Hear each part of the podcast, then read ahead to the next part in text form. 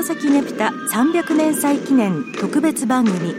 弘前ねぷた300年史ねぷたのお話。この番組では平成31年出版の弘前ねぷた本編纂委員会委員長で民族研究家の成田聡さんにお話を伺っていきます。成田さんよろしくお願いします、はい、よろしくお願いします。他にはどういった説があるんですか？ええー、次に弘前藩の初代の津軽為信にまつわる話から来てるんだと由来はそれであるという説が次にこれは昭和になってからですね戦後になってから、えー、主張されだしたんですね。はいそのまあ根拠となるのが、えー、津軽編覧日記という文書がありまして弘前藩の、えー、歴史を記録した、まあ、ある意味ではそれは文書はかなり、えー、そんな怪しい文書ではなくて、ええ、ただねぷたに関するところは非常にやはりちょっと問題があるのではないか。えー、為信が京都にいた時もちろん京都にいたことは当然これは史実としてあるらしいんですね。はい、で家臣のその服部長門守がのアイデアを入れ入れて大きな灯籠を作った、えー、京都の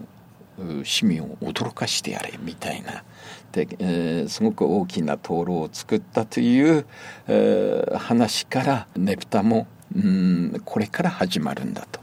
大きな灯籠というところの部分が、えー、それがねぷたに結びついたという説なんですけれども、ただこのやはり、えー、津軽編覧日記という、まあ、文書は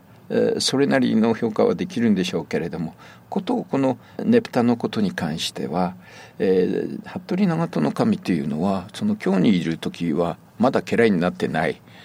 とかですねその他あのちょっと疑問のあるところが、えー、かなり出てくるんですね。えー田沢忠先生っていうあの文書をよくやられる弘前の、えー、先生がおられるんですけども、はい、であのその胸蓋に関する記述をまとめた資料に見る値蓋値蓋については後でまた 言う機会があると思いますけれども、はい、えー、それにはあやはり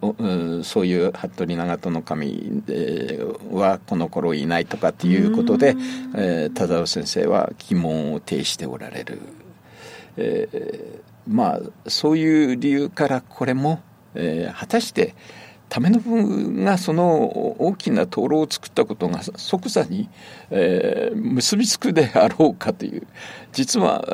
ー、ねぷたに近い、えー、ねぷたと同じような行事っていうのは全国にいろいろたくさんありありますので、はい、えー、それを、えー、津軽発祥ということで、えー、考えて、えー、いいのかという 私から言わせるとですね、えー、それでこの説もやはりちょっと受け入れられないということで今はあの評価されていません。津軽為信説も今は評価されていないと。はい、はい。えでも他の地域いろいろあるということなんですね、はいはい、えー、まあ3つ目の説としては、はい。えー、いわゆる民族行事全国の、えー、で行っている共通な、えー、行事として、えー、眠り流しという行事があります。えー、民族学ではその眠り流しという行事がねぷたの起源であろうと今はまあこの説がおおむね、えー、これで、えー、通ってますね。えー、まあいわば定説に近い形で。ねぷた眠り流しから。はいはい。うんこの眠り流しというのはどういう行事かと言いますと、えー、七夕の日これ昔は全部旧暦でやってましたので、はい、旧暦の7月7日えー、こち津軽ではこれを七日日と呼びますね。七日日にその眠り流しという行事がこれは全国的に行われている。でその眠り流しというのは全国的にそれぞれいろんな形があるんですけれども。ねぷたの由来についてお話しいただきました。成田さんありがとうございました、はい、どうも失礼しました